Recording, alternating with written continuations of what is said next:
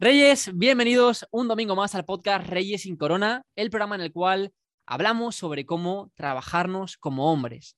Y hoy estamos con un invitado muy especial, una persona que lleva siendo mi mentor desde hace años, desde que prácticamente empecé en todo el mundo de crecimiento personal cuando tenía 16 años. Y esa persona es Max Allen. Me gusta, me gusta, me gusta esto. Quiero compartiros que, como digo, bueno, Max ha sido una inspiración brutal para mí en muchos sentidos. Es decir, eh, una de las primeras experiencias presenciales y, talleres como en vivo que yo viví fue el Imparable Weekend, que de los talleres que, que Max imparte ¿no? con su empresa de Max Allen Experience. Y eh, bueno, recientemente, no, de hecho, justamente hoy, eh, ahora en un ratito, después de terminar de grabar este, este podcast, empezamos oficialmente la primera promoción del Club Reyes sin Corona con los eh, Reyes que han trabajado conmigo los últimos seis, más de seis meses. Y bueno, pues los mejores han sido escogidos. Y quiero deciros que bueno, pues parte de la idea de montar este club, hablando también de masculinidad, y parte de, lo que trabajamos en este programa, en este podcast, es gracias a Max. Y por eso querido traerlo aquí dentro de los primeros invitados. Así que, Max, eres súper bien recibido aquí, tío. Eh, te esa honra porque he aprendido un montón de ti y que sepas que es un placer tremendo tenerte. El placer es mío, Marc, y el honor también. Me lo quedo yo todo. Buenísimo. Bueno, compartiros, perdonad que me tenga que tapar la boca con el micrófono, pero es para tener la máxima calidad de audio. Y eh, bueno, pues mira, Max, vamos a empezar con la primera pregunta, tío. Y además, vamos a ir, luego vamos, vamos a empezar hoy hablando también de, productividad, ¿vale? Pero vamos a empezar hablando del emprendimiento, ¿no? De todo este mundillo que me apetece indagar por ahí, ¿no? Entonces, yo sé que tú, tío, eras una persona, tío, joder, bastante reconocidillo. Estabas muy metido dentro del mundo del crecimiento personal, todo esto, tío. Entonces, yo te quería preguntar, ¿por qué decidiste dejar durante un año las redes sociales? Mm, qué buena pregunta. pues mira, la verdad es que mm, al principio no fue planificado. Digamos que cuando me quise dar cuenta, pues llevaba pues, mm, semanas y semanas y semanas sin subir nada.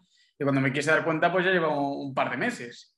Y entonces al principio fue, pues eso, sin querer, pero luego de repente en un momento dado dije, oye, pues podría seguir así.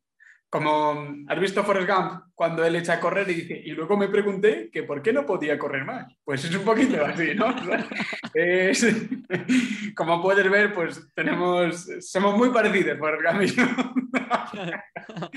Entonces me pregunté, pues a lo mejor podría seguir un poquito más. Y básicamente esto es lo que, lo que hice. Cuando me quise dar cuenta, pues ya está, eh, fui avanzando, avanzando sin publicar. Alguna vez sí que compartí algo en stories y demás, pero no era mío, sino que solía ser de otra gente o preguntaba directamente cosas, pero no, no saqué ni un, solo post en Instagram. De hecho, el, último que he sacado ha sido para conmemorar el año. Y por ahora es verdad que no he vuelto a publicar más. Lo que pasa es que no creo que me vaya a tirar otro año sin. Claro. Mm, no, no lo creo. Y bueno, esto de que yo era bastante conocidillo, pues lo dices tú, la verdad es que si me preguntas a mí yo diría, pues anda que no me queda a mí para ser conocido, pero, pero la verdad, la verdad es que sí, tenía, tenía mi, tenía mis fans, vaya, tenía, mi, mi, audiencia, sí, es verdad, es verdad. Y creo que además es un, es un sector en el que yo verdaderamente tengo mucho que aportar y, ¿por qué no decirlo? realmente funciona, ¿no? Y funciono yo bien ahí también decidí desaparecer de lo que son las redes sociales. Em, me habían vendido mucho la idea de que había que estar en las redes sociales, que, si no, no se podía llegar a nada y te diré que puede que este haya sido de los mejores años que he podido tener, incluso a nivel profesional, de clientes y todo esto. Claro. Y ha sido sin el Instagram, dichoso Instagram. Entonces, ahora estoy preparado para acoger un Instagram por diversión y por placer, no por la típica necesidad de que tengo que publicar porque tengo que estar subiendo contenido y la madre que nos parió, ¿no? Mm, bueno, eh, quise desafiar esto y efectivamente he cumplido con el desafío. La cosa va bien. ¿No ha perjudicado, Max, a nivel de ventas, de, tu coaching o lo que sea? Es decir, ¿no crees que ha podido perjudicar en cierta forma? Hombre, no ha hecho de menos. A lo mejor lo, que, lo que ha pasado es que no ha hecho de más. Me explico, a lo mejor si hubiese estado este año también pues más activo en redes sociales y tal, pues habría conseguido algo más. Pero, pero la, cuestión aquí es si merece la pena ese más, ¿no? Es decir, hay, hay momentos... ¿eh? Claro, es que, es, que es, lo que nadie quiere plantearse. Eh, vamos ciegos haciendo lo que nos dicen que tenemos que hacer porque funciona, sí funciona. Y luego, una vez que te ha funcionado, ¿qué? Tú ten en cuenta que eres una vida. Eres mucho más que una marca profesional o una marca personal en Instagram, eres, eres mucho más que, el quedar bien, que el conseguir contactos, que el conseguir clientes. O sea, eres eso, por supuesto, pero es que eres eso y mucho más. Entonces, ¿qué pasa con el resto? ¿no? Y muchas veces, em, ¿por qué no decirlo? Se nos enseña a sacrificar el resto por algunas cosas que quizá no son lo más importante. No digo que, sea, que no sean importantes, ¿eh? Lo son. ¿Y, qué es lo importante para ti? Hombre, evidentemente el sustento, el, tener medio para vivir, el estar integrado en, sociedad y tener tu dinero y querer además, sí, tener tus ambiciones también, ¿por qué no decirlo? Todo esto es importante. Creo que también es eh, muy importante las relaciones, la amistad, eh, los vínculos que generas con, con, tu familia, este tipo de cosas creo que son muy importantes y últimamente en este mundillo pues es como que está bastante infravalorado la familia, la identidad con referencia al origen, ¿no? Es decir, quién eres tú por, por venir de dónde vienes. Parece como que eso hay que borrarlo y que solamente hay que construir una identidad. Perdóname, pero si ya tienes una, ¿para qué quieres construir otra? Entonces, quizá habría que desarrollar la que tienes. ¿Mm? Creo que eso también es muy importante. El autoconocimiento es radicalmente importante. Y por supuesto, si tuviese que quedarme con lo más importante, creo que para mí el amor es lo más importante. Qué bueno, tío. O sea, que por todo lo que dices entiendo que recomendarías que las personas dejasen las redes sociales para poder conectar mucho más. No sé si sería una recomendación, pero lo que desde luego sí que recomendaría es que si alguien quiere dejarlo y no lo hace por miedo, que se olvide del miedo. Eso sí, eso sí que lo recomendaría. Olvídate del miedo. Mm. Qué bueno, tío, qué maravilla. Y hablando de miedo, tenía otra pregunta por aquí, tío, que, me llama mucho la atención. De hecho, me parece que te la hice hace unas semanas, pero bueno, quiero la dejemos por aquí grabada, ¿no? Porque a mí me, impactó mucho, ¿no? Y es, claro, decir, de nuevo, también retomando el hilo de la primera pregunta, sabiendo que, joder, es un tío que sacaste tu propio libro, hiciste tu primer taller presencial. Es verdad que luego el COVID, yo creo que también, entre comillas, te afectó un poco, ¿no? Porque vas a hacer el segundo imparable weekend. Sí, sí, lo, hemos paralizado. Hasta ahora, ahora mismo no tenemos ni fecha. Eh, queremos hacerlo bien porque tiene pernocta. Es decir, eh, yo soy muy de, prefiero parar las cosas con tal de poder hacerlas bien antes que sacar cualquier chusta solamente para, bueno, para satisfacer ya sea o mi ego o la inquietud de los demás. No, los demás que esperen, porque la espera merece la pena, al menos, al menos conmigo. Qué guay, tío. Vale, entonces teniendo ese marco, ¿no? De que al final, hostia, es decir, yo, yo, mi manera de verlo es que, joder, te había ganado el respeto, bueno, lo sigues teniendo, ¿no? Pero esa admiración de, las personas, de las redes sociales, de, hacer el taller, de estar para aquí para allá, con tus eventos, tal, también sé que colaborabas con otras personas. Entonces, me, me llama la atención, tío, y era lo que también te preguntaba el otro día, me llama la atención como teniendo un libro y estando tan metido en este sector, ¿por qué tomas la decisión de salirte un poco? O sea, sí sigues estando, que haces tus cositas y tal, ahora vas a, vas a sacar ¿no? una nueva formación para relaciones, ¿no? ¿Cómo se llama? Mm, mm, relación extraordinaria. Qué bueno, tío, ¿ves? Entonces, relación extraordinaria, entonces sigues haciendo lo tuyo, pero es cierto que te, distanciaste de todo esto, ya no solo por las redes sociales, sino que inclusive tomaste el camino de desapegarte de esto y ahora mismo estás trabajando en otra, en una empresa, ¿no? O sea, que ya no estás solo como emprendedor, sino que también estás trabajando en, otro proyecto, ¿no? Realmente nunca he dejado de ser autónomo. Ah, hostia, ¿eh? claro, hablando en términos eh, legales, es verdad que no he dejado de ser autónomo, soy lo que pasa es que puedo trabajar como freelance eh, y luego también pues, en, mi propia, en The Max Experience, ¿no? The Max Experience eh, sigue viva, lo que pasa es que es verdad que no, no, juega el juego que antes había comprado. Ya, ya no, no, funciona de esa manera. Creo que hay muchas cosas que han mejorado una barbaridad y, y la verdad es que en este sentido siento siento a día de hoy que todo lo que yo hago tiene mucho más respeto que el que tenía antes. Wow. Antes yo creo que la gente podía admirar lo que, el trabajo que hacíamos, podía respetar el trabajo que hacíamos, pero sobre todo, sobre todo, se quería, había, había este tipo de admiración como de es un referente en este mundillo. Pero yo no quiero que admiren al referente, es decir, yo no quiero no tengo ninguna intención en que me admiren a mí, honestamente. Prefiero que admiren unos valores que realmente mm, te hacen la vida más eh, extraordinaria. Esa es la palabra. Entonces, creo que ahora mismo tengo mm, no solamente mayor respeto, sino de mejor calidad, el respeto que me tienen, precisamente, por ejemplo, por haber desaparecido de las redes sociales un, año o por mm, haber levantado el club de KIB durante la primera edición, mm, por sacar relaciones extraordinarias. Es decir, yo soy un, yo soy un hombre que le echa mucho corazón a las cosas. Y si algo quiero que se admire y se respete, es eso. Porque creo que realmente lo que va a ir cambiando el mundo, o al menos haciéndolo girar en la dirección correcta, ¿Te imaginas que cambiamos el eje de la Tierra? a base de... Yo creo que es precisamente hacer las cosas con corazón, poner ahí, poner ahí mucho amor, mucho amor.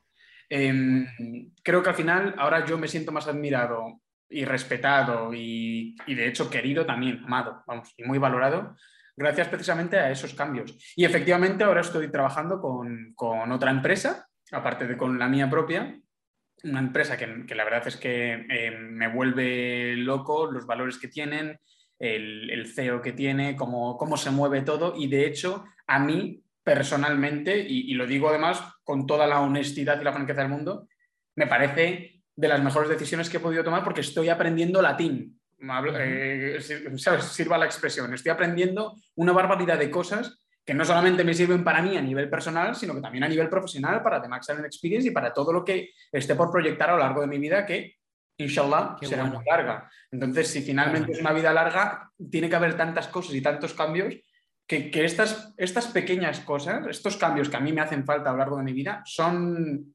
muy beneficiosos, ¿no? Redundan en beneficio de todo lo demás. Es un catalizador. Qué maravilla, tío. Es que hay mucha gente en el mundo del emprendimiento que siente que, bueno, tú iremos a hablar también esto mucho, ¿no? Cuando alguien se pone a trabajar para otros, es como, uy, parece ser, ¿no? es, como, si hubieses pactado con el diablo o es como si te estuvieses traicionando a ti mismo. Pero, Qué, pero qué ti mismo, chaval. Si cuando tú viniste a este mundo eras un bebé. ¿Tú, ¿Tú, te crees que eras emprendedor? Claro. A lo mejor de actitud sí, pero no eres profesional, me explico.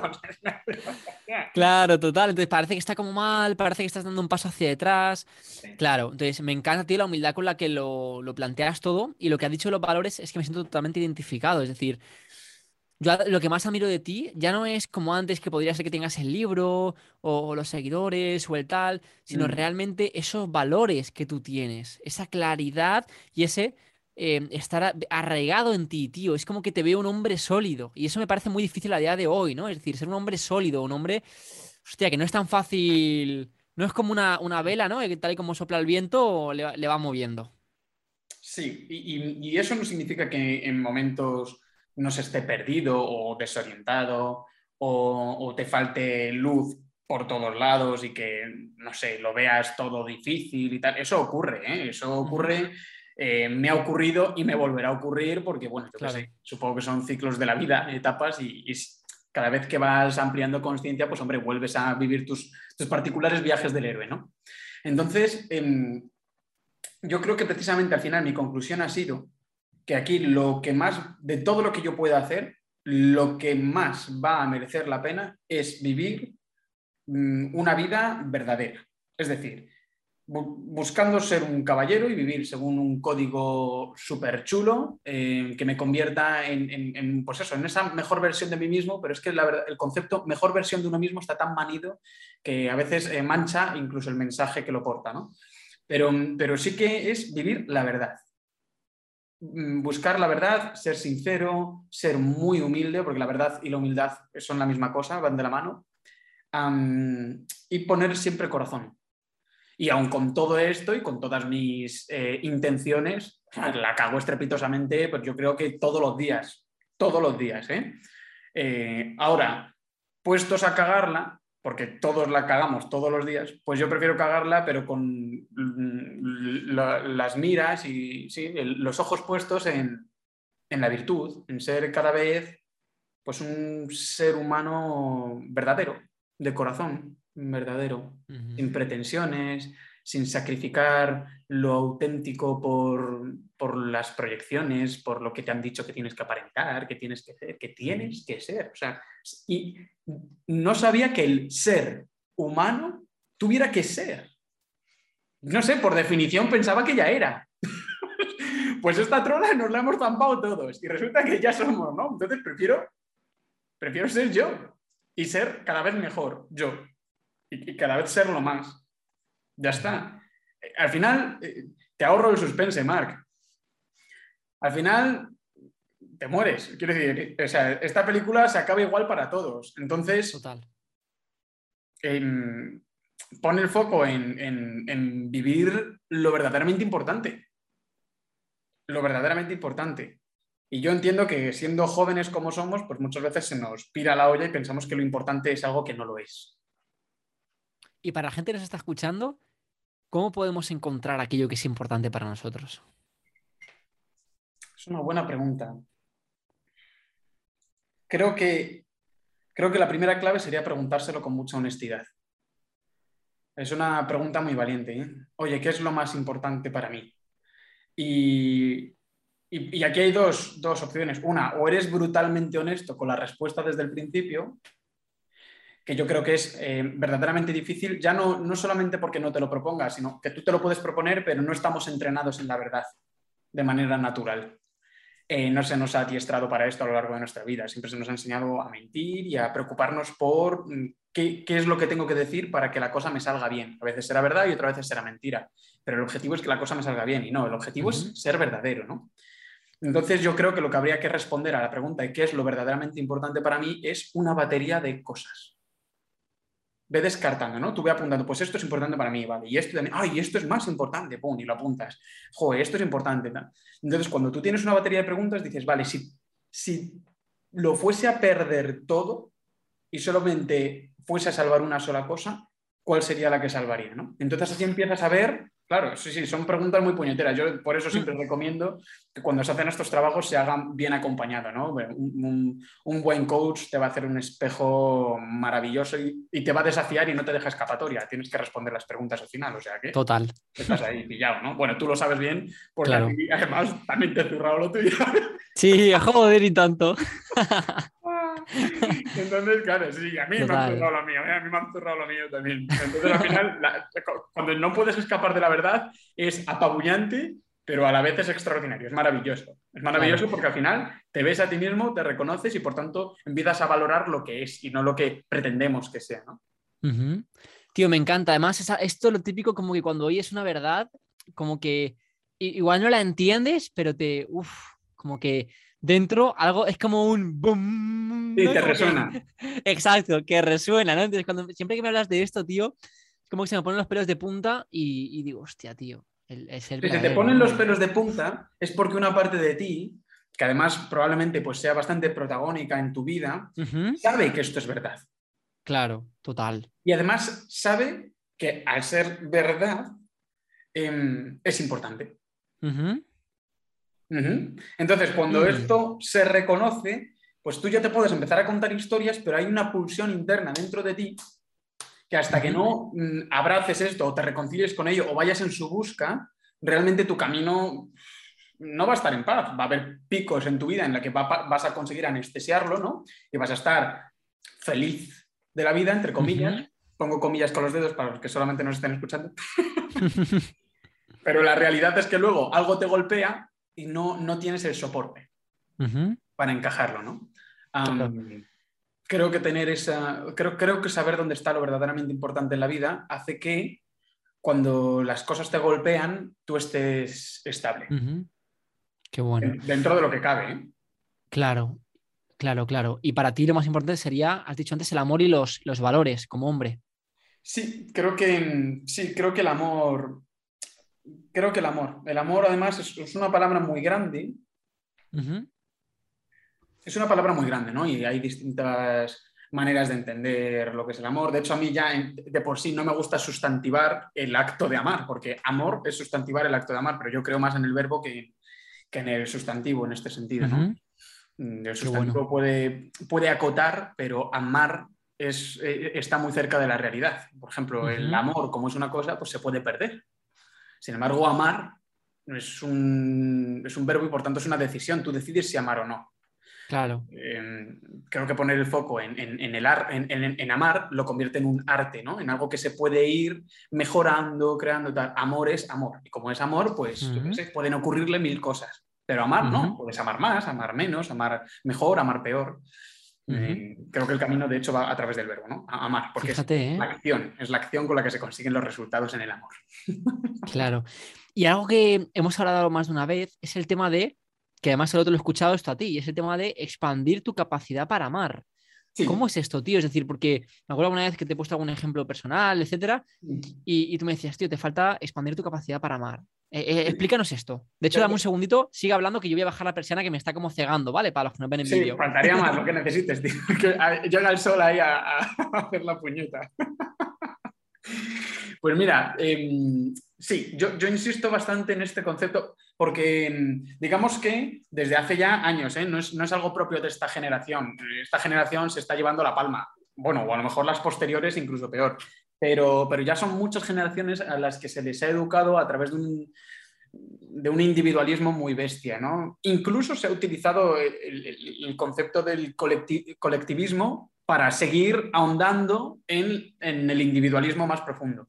Entonces, ¿qué es lo que pasa? Que al final, pues somos un huevo de chavales y de chavalas que queremos encontrar a una persona perfecta, ideal, que encaje, a la perfección con nosotros, pues, ¿sabes? La media naranja, no sé qué. Luego, aún así, decimos verbalmente, lo de la media naranja es una historia. No, hombre, no puedes encontrar a nadie perfecto porque nadie es perfecto. Y yo que sé, te vas contando mil, milongas, pero lo que se cree tu inconsciente, porque es para lo que lo han preparado, es que hay una persona que es perfecta y tiene que encajar. Entonces, ¿cuál es el problema? Pues que nosotros iniciamos relaciones y al poco ya empezamos a ver las taritas y las cosas difíciles de la propia relación y generalmente nos cuesta em, comprometernos y cruzar eh, líneas temporales en las que podamos em, ver hasta dónde nos lleva la relación. Y, a la gente le duele.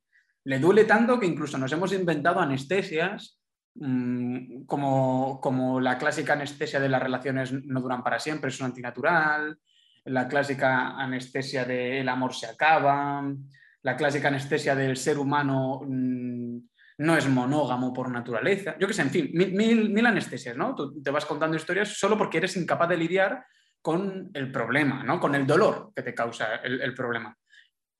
Entonces, ¿cuál es aquí la solución? Pues desde mi punto de vista, puedo estar equivocado, pero bueno, tampoco es que me base mucho solo y exclusivamente en mi experiencia, sino en la experiencia de los grandes que lo han logrado. Creo que hay que expandir el corazón. Si tú expandes tu capacidad de amar, entra cada vez más gente, con más particularidades, con más diferencias. De manera que no necesitas que una persona encaje exactamente en un perfil para que te haga feliz y para que seáis maravillosos y felices en la relación, sino que si es tu capacidad de amar la que se expande, no vas a tener que encontrar a una mujer perfecta o a un hombre perfecto, sino que tú serás la persona perfecta para cualquiera de esas personas que se crucen en tu camino.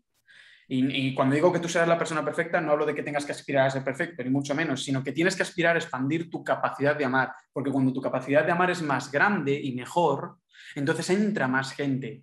Y todas esas pequeñas diferencias que hasta entonces os han separado, probablemente ahora no interfieran o incluso mm, colaboren y fomenten una unión más fuerte todavía y más indivisible, si, si es que algo puede ser más indivisible que creo que no, porque la propia palabra ya es un absoluto, pero, ya, me entiendes, es más difícil de dividir. ¿Mm? Eh, yo creo que es esto, si tú expandes tu corazón, mm, te, vas a dejar de, te vas a dejar de muchas de las tonterías que nos han enseñado y vas, a, vas a poder amar a la persona, porque al fin y al cabo amar es, un, es un, acto de entrega. Mm, si solo amamos a los que nos aman, o a los que nos encajan o a los que son perfectos para nosotros, pues ahí yo no sé qué mérito tiene ese tipo de amor. Pero el que es capaz de amar, pues yo qué sé, incluso como nos han enseñado por ahí los antiguos a, los enemigos, pues tú imagínate qué capacidad de amar es esa, ¿no? Es una... Qué bueno, qué joder, qué maravilla. Y hablando de amar y el corazón, hay una, una, frase, un principio que, ¿no? que nosotros hemos trabajado ¿no? dentro del club, que dentro de la masculinidad pues, es muy importante, del libro El Camino del Hombre Superior, ¿no? y es el siguiente, es con el corazón abierto, aunque duela. Entonces, eh, yo te quería preguntar, ¿cómo se aplica esto? ¿no? Porque luego también se nos ha hablado bastante, ¿no? El tema de, mucha gente dice de guardar tu corazón. Claro, yo creo que igual también esto lo pueden llegar a decir muchas personas dolidas, ¿no? Que les han, les han sido hmm. infiel o tal, ¿no? Es decir, ¿cómo ves tú esto? Es decir, ¿cómo puedes ir por la vida con el corazón abierto y al mismo tiempo guardarlo? Sí, eh, creo que es una cuestión, creo que es una cuestión de semántica, ¿no? Al fin y al cabo es qué está significando cada uno de estos principios. Para mí ir a corazón abierto, aunque duela, no significa entregarle tu corazón a cualquiera o, descuidarlo porque aunque te lo machaquen y te lo destrocen total. No, no. De hecho, cuando hablamos de guardar el corazón, precisamente de lo que hablamos, el corazón vuelve a ser un símbolo de eso lo más importante. Entonces, guardar el corazón, guardar es vigilar también. Entonces es, oye, monta guardia, monta guardia, es decir, cuida de tu corazón, vigílalo, que esté bien, em, recuerda que es lo más importante, ¿no? Recuerda, ¿no? Recordar, recordis, volver al corazón. ¿Ok? Entonces es coger el corazón y em, cuidarlo. Oye, no, no, no se lo entregues a cualquier cosa, no le entregues tu corazón al dinero y solo al dinero, por ejemplo. Oye, guarda tu corazón para lo verdaderamente importante. No le entregues tu corazón a cualquier causa. Pues es que hay causas que realmente no, no, merecen tu corazón. Oye, honestamente, plantéatelo, porque es que a lo mejor te has, afiliado a algún tipo de, movimiento o de causa que realmente no solamente no te afecte, sino que es que está llenando un espacio en tu vida que podría estar llenándolo algo que te, que, te elevase, digo, que te elevase, ¿no? Es como, así que guarda tu corazón, guarda tu corazón. Ahora, cuando se trata de entregar el corazón, ¿vale? Tú guardas tu corazón y decides a qué se lo entregas. Entregar el corazón es, también ser vulnerable, es volverse vulnerable, ¿no? Se lo estás dando, pues yo qué sé, a una mujer o a un hombre. Y, muchas veces va a doler, porque nosotros, mmm, alhamdulillah, nosotros gracias a Dios no somos perfectos. Entonces, eh, incluso a mí una mujer me puede entregar su corazón y yo, eh, sin querer, con la mejor de las intenciones, o no, o con la peor de las intenciones porque me he encabronado y, soy tonto a veces, em, dañar ese corazón.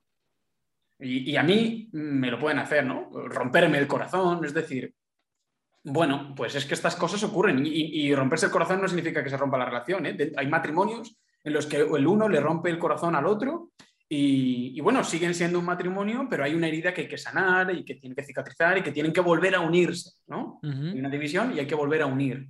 Yo creo que la herida, lo que hace el cuchillo, precisamente es dividir.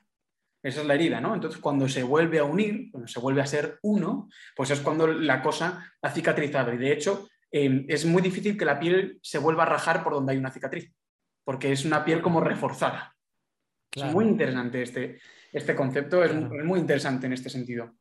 Entonces, volviendo a la pregunta, ¿recuerdas que me has preguntado? Repite la pregunta. Que sí, es decir, te, estaba preguntando, ¿no? Es decir, ¿cómo, cómo se lleva esta dualidad, lo que puede parecer paradójico, ¿no? De ir con el corazón abierto duela. Claro, y, guardarlo. Y, con el corazón abierto aunque duela. Pues entonces, eh, eh, como somos imperfectos, en algún momento esto nos puede doler. Pero creo que es muy valiente y de hecho creo que es muy interesante vivir con un compromiso tal que tú no retires el amor, retires tu corazón o retires lo más importante de tu vida solo porque te ha dolido. Cuidado, es dolor, no, siempre es daño, ¿eh? a veces es solo dolor. Un pellizco duele, un, cuchillo daña. Hay diferencia, hay diferencia y ambos duelen. ¿Vale? De hecho, a veces el pellizco duele más que un buen tajo, porque un buen tajo, si se hace bien, a veces ni te enteras y vas por ahí rajado, desangrándote sin darte cuenta de la movida, ¿no? Que de hecho hay mucha gente que vive así el amor, completamente sangrando y, ojos que no ven, corazón que no siente, ¿no? Impresionante. Pero de lo que se trata precisamente es de que tú, en, en el acto de entrega en sí, sepas que a veces puede doler, pero vivir con esta valentía y con esta osadía frente al mundo es que es una característica propia de la excelencia humana. Mm, sí, propia de la excelencia humana. Y, va con todo, no solamente con las relaciones, con todo. Si tú te quieres lanzar a, defender tu proyecto o a emprender algo, tío, va a doler. Todo el crecimiento ofrece resistencia.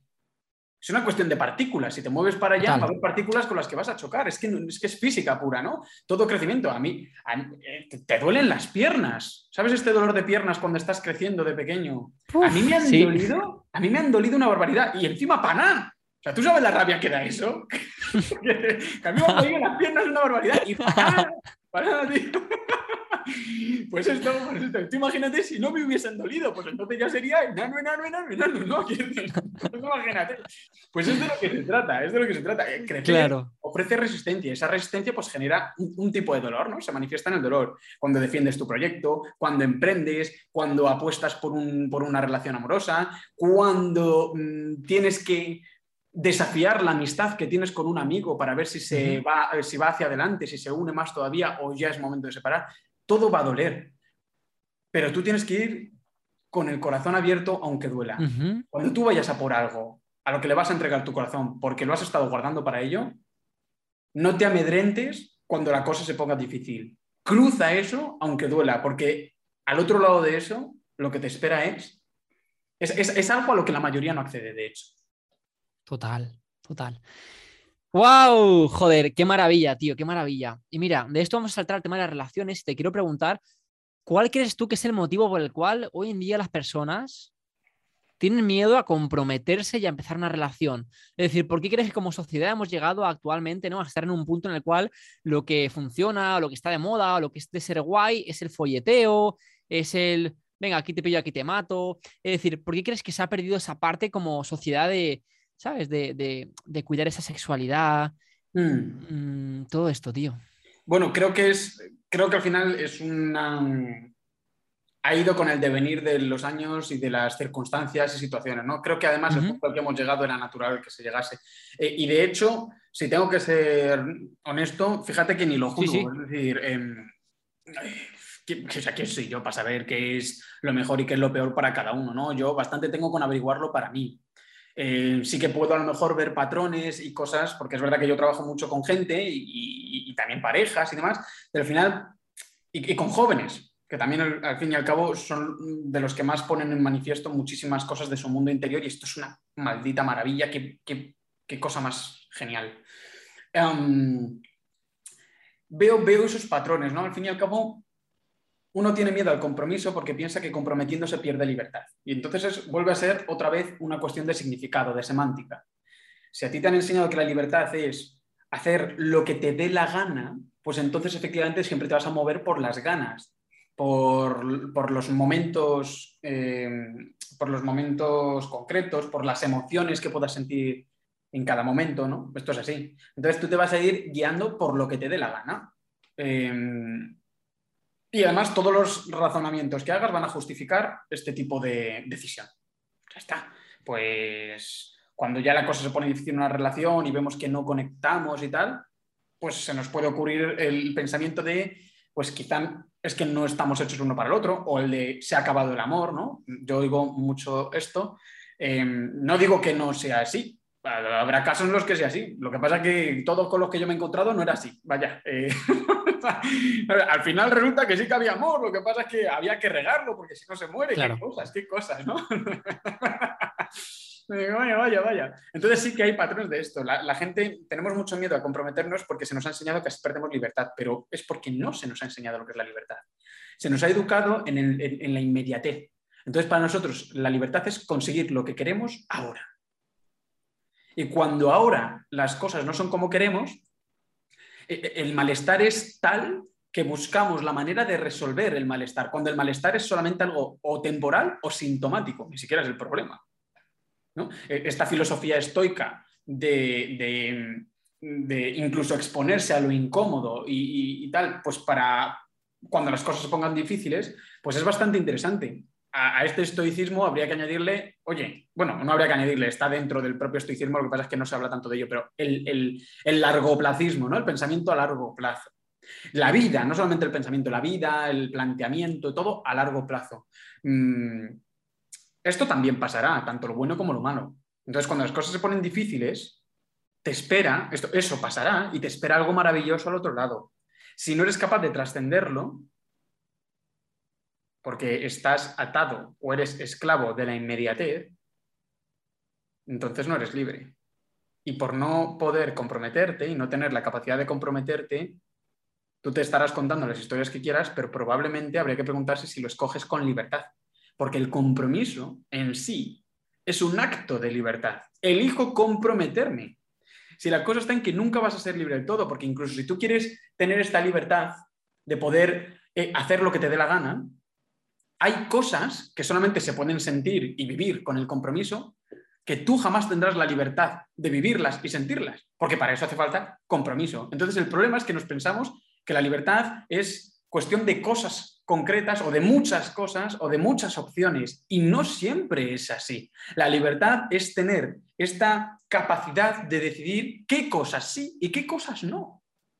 Entonces, muchas veces hay que elegir cosas que no por aquellas que sí. Es como la asertividad. Hay que aprender a decir no porque diciendo no realmente se está diciendo sí a otras cosas más importantes. Pues esto es igual. Tú piensas que pierdes libertad con el compromiso. Error. Probablemente con el compromiso alcances una libertad que además casi nadie alcanza, porque el compromiso, como es una virtud, es una, es una cosa que cuesta, ¿no? que es difícil de mantener, pues la gente que consigue luchar por ese compromiso es la gente que al final opta por esas cosas que, solamente que, están vedadas a casi todo el mundo y que solamente le pertenecen a unos pocos. Y esos son libres. Primero porque han elegido con libertad qué cosas sí quieren tener en su vida y a qué cosas les van a decir bye bye, ¿no? Adiós. O sea, ya solamente el acto de comprometerte te hace más libre. Pero luego además te da más libertad al tener cosas que solamente se pueden tener o vivir cosas que solo se pueden vivir gracias al compromiso.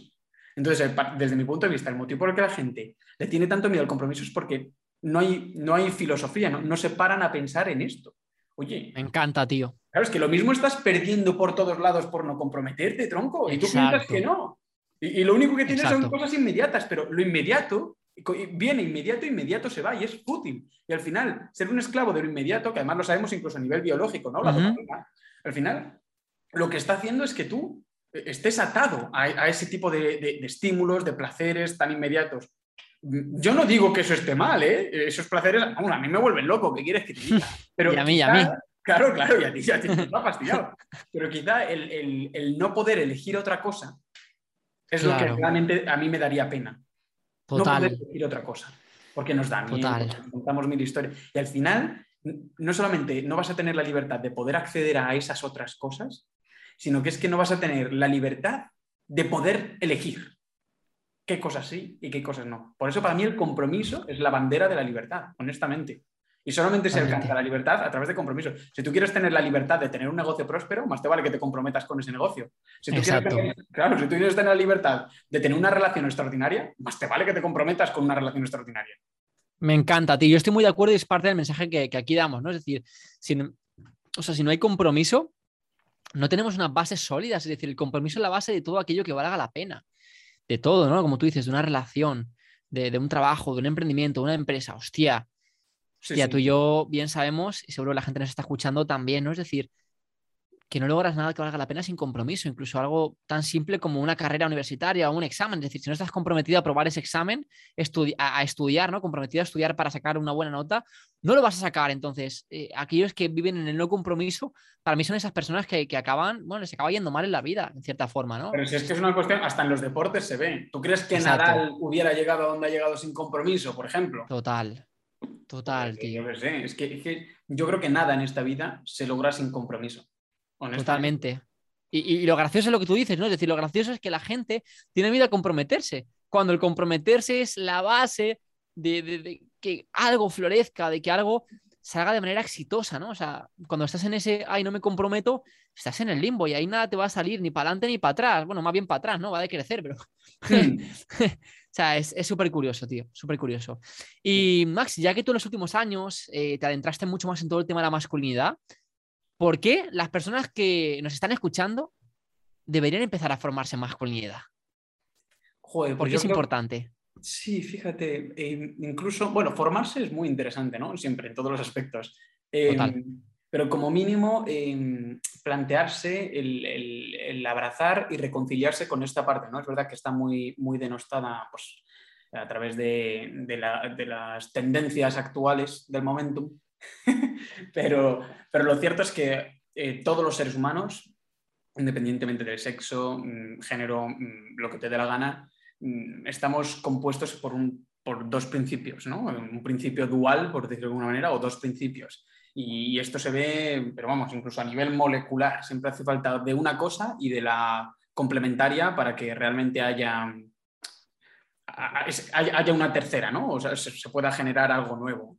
Em, entonces creo que, bueno, y no soy el único que lo cree, está claro, eh, incluso desde todas las tradiciones orientales y también, y también las occidentales, eh, siempre se habla de que integrar estas, estos dos principios es lo que hace que el, que el ser humano sea, viva en equilibrio. a nivel global y a nivel individual, ¿no? La persona también si integras tu, tu, yin, tu yang, tu masculino, tu femenino, tu luz y tu sombra, ¿no? Siempre esta dualidad. Es cuando se integran y cuando se, se, se reconoce ambas, se las respeta, se las admira y se las quiere, es cuando realmente em, em, empiezas a sentir esta plenitud y empiezas a vivir una vida en plenitud. Y dejas, em, se, van disipando, se van disipando las divisiones, así de claro. Y entonces, eh, cuando, como, como, el vacío eh, o sea, como el poder no admite vacío, y la naturaleza no admite vacío, si se disipan las divisiones, queda el espacio libre para las uniones directamente, ¿no? Entonces empiezas a estar unido con mucha más gente, con muchas más cosas, con muchas más ideas, eres capaz de reconciliar ideas opuestas, em, de repente donde antes eras polar completamente, completamente polar, em, ahora de repente puedes incluso ser amigo de gente a la que jamás hubieras entendido. ¿Por qué? Porque de repente les entiendes. No significa que le compartas eh, sus opiniones o sus gustos y tal, pero desde luego eres capaz de concebirlo a un nivel bastante profundo y por tanto vives, vives cada vez más en paz. Entonces yo creo que es muy importante que se recupere, que, se recupere un espacio para todos los seres humanos. Eh, un espacio que dedicar a, nuestro principio masculino, hmm, hombres y mujeres. Y en concreto hombres, que yo suelo trabajar mucho con hombres porque, porque están, estamos, yo me, sigo incluyendo, estamos muy confundidos, tenemos mucho que aprender, se nos ha, no solamente es que se nos haya vapuleado, sino que directamente se nos ha confundido mucho se nos ha confundido mucho, se nos ha dicho que si, que si hay cosas que, podemos hacer, que si hay cosas que no podemos hacer. Eh, las mujeres han tenido un sufrimiento y una batalla a lo largo de la historia que es, eh, que es vamos, es inefable, ¿no? Eh, todo, lo que conlleva. y entonces, igual que se busca que, que la mujer pueda tener su poder, su felicidad, su libertad, todo esto, es importante que los hombres también busquen tener su poder, su libertad, su, amor, su conexión, su pasión. Es muy importante, ¿no? Muy importante. Y hay muchas mujeres y muchos hombres que precisamente están sufriendo mucho porque ninguno de ellos se reconcilia con esa otra parte suya. Este, este, polo masculino que tan denostado, y es lógico, ¿eh? quiero decir, hemos llegado a este punto también yo creo que de manera natural, era lógico que ahora el polo girase hacia el otro lado, entonces quizá nuestra misión es la de ir buscando el, por fin el equilibrio. Qué maravilla, tío, qué bonito todo lo que estás diciendo, la verdad que estoy disfrutando mucho de, este, este episodio. Y tenía dos preguntas para, para ir cerrando, ¿no? La primera es, ¿por qué o para qué es tan importante ser parte de un círculo de hombres? Mm. Em, esto, para mí es, es crucial. Em, generalmente los tíos, cuando hemos estado con tíos, pues siempre era un rollo muy de amigos y, hay algunas tendencias que quizá eh, pues nos callamos cosas que ya habría que decir. Em, entramos en unas dinámicas que, que, nos complacen mucho entre nosotros, pero, pero podríamos apoyarnos mucho más de lo que nos apoyamos. Total. Eh, mira una mosca. Incluso llegamos a ser mm, a veces competitivos, no solamente de manera explícita, sino desde el silencio y, tenemos nuestras guerras internas y no las compartimos con nadie. Es que, eh, bueno, eh, hay, un, hay, un, sentido natural para esto, ¿no? De la manera en la que nosotros actuamos y nuestro cerebro procesa y demás.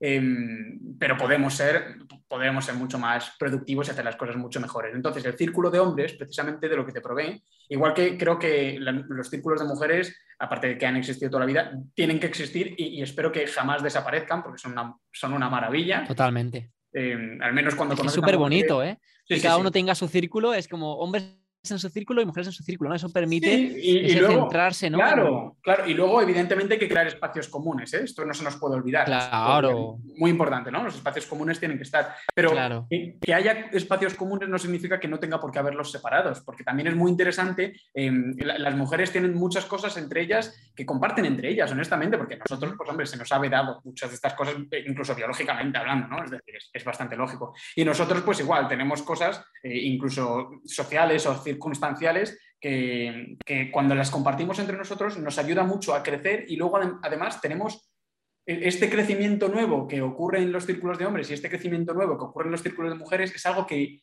luego damos a los otros, ¿no? Entregamos a los otros. Yo creo, vamos, al menos desde mi experiencia y desde la experiencia de muchos, bueno, tú mismo lo puedes decir, Totalmente. un círculo de hombres es, es, un refugio genial, es un refugio genial, o sea, no es un refugio en el que, no, es un refugio como podría serlo la droga. Me explico, no es un vehículo de mierda, es un refugio genial, es un desafío, porque tienes a otros hombres que no se van a cortar, siempre sin, sin, juzgarte y nada, no se van a cortar a la hora de preguntar lo que haya que preguntar y decir lo que sienten que debe ser dicho. Y siempre, por supuesto, con mucho amor, pero lo dicen con valentía. Entonces es un lugar en el que también se fomenta la valentía, se fomenta el amor, se fomenta la virtud. Mm, tú lo sabes bien, ¿no? En el Club TKB tenemos hasta un, código de caballeros, ¿no? y además contempla muchos parámetros ese código. Entonces es, claro es una barra basada. a mí me parece potente. Dime, dime, Mar. Sí. sí. te iba a decir que a mí me parece potentísimo porque como tal, ¿no? Eh, biológicamente los hombres, es decir, cuando, cuando nos enfadamos o tenemos un mal momento, las mujeres tienden a, rodearse de otras mujeres, ¿no? A socializar y los hombres a irnos a la cueva, ¿no? Entonces yo creo que es brutal porque el círculo es ese espacio para como hombres, en vez de irnos a la cueva, ir a rodearnos de ese grupo de hombres que nos van a apoyar, que nos van a ayudar, que nos van a decir las cosas como son, nos van a criticar de manera con, todo el amor del mundo, pero, pero, pero siendo directos, ¿no? Y, se va a hablar de verdad. Yo creo que es súper importante. Es que esta es, esta es, otra de las particularidades, ¿no? Eh, es mucho más difícil tratar de levantar algo, ¿no? Aunque sea eh, tu mismo ser, ¿no? Y, y, tu virtud, tu disciplina, tu identidad. Es mucho más difícil hacerlo en solitario que, que bien acompañado. Evidentemente hay cosas que solamente puedes hacer tú.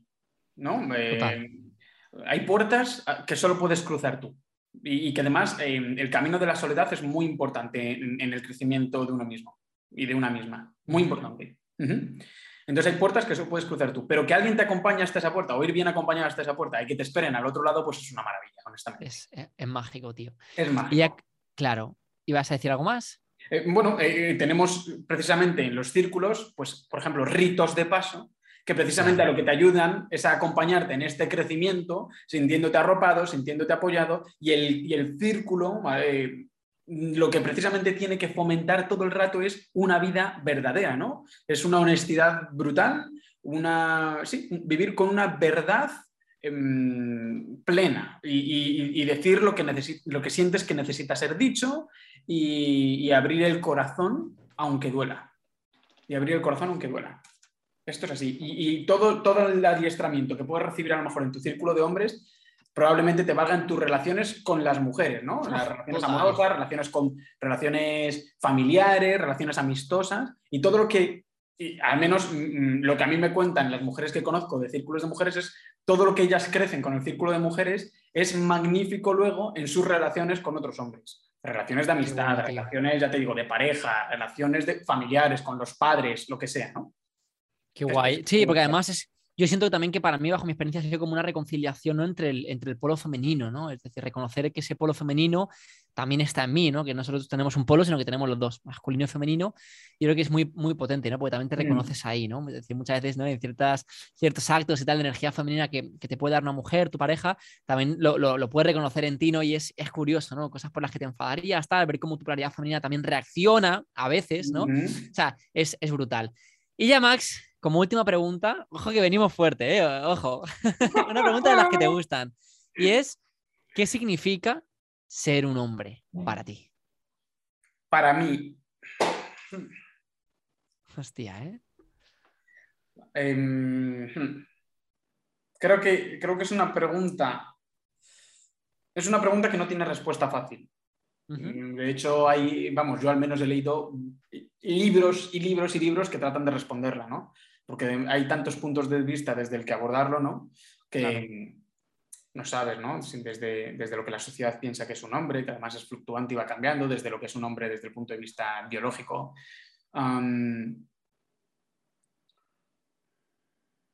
hay, puntos comunes que también lo vería con qué significa ser una, mujer, ¿no? Pero si tuviese que decir algo así como de manual y lanzarme un poco a la piscina, eh, diría que ser un hombre es ser, que ser un hombre es ser lo que no es una mujer, eh, eh, biológicamente hablando, incluso socialmente hablando, aunque las cosas vayan cambiando y demás. pero para mí creo que mm, al menos en relación con el mundo, ser un hombre es saber entregar el corazón desde la verdad más profunda. Qué potente, tío. Creo que para mí es esto. Pues muchísimas gracias, Max. La verdad que Joder, yo me llevo mucho valor y sé que la gente nos está escuchando también. Ese es el objetivo del podcast, ¿no? Es decir, cada semana dar el máximo valor, ¿no? Y además es un, podcast dedicado a, hombres y eso también creo que le da un toque diferente, ¿no? Un toque, toque especial. Y por último, tío, eh, te quiero dejar que me hagas una pregunta. Esta no te la sabías, ¿eh? Qué bueno, tío. Em, que yo te haga una pregunta a ti. Hmm.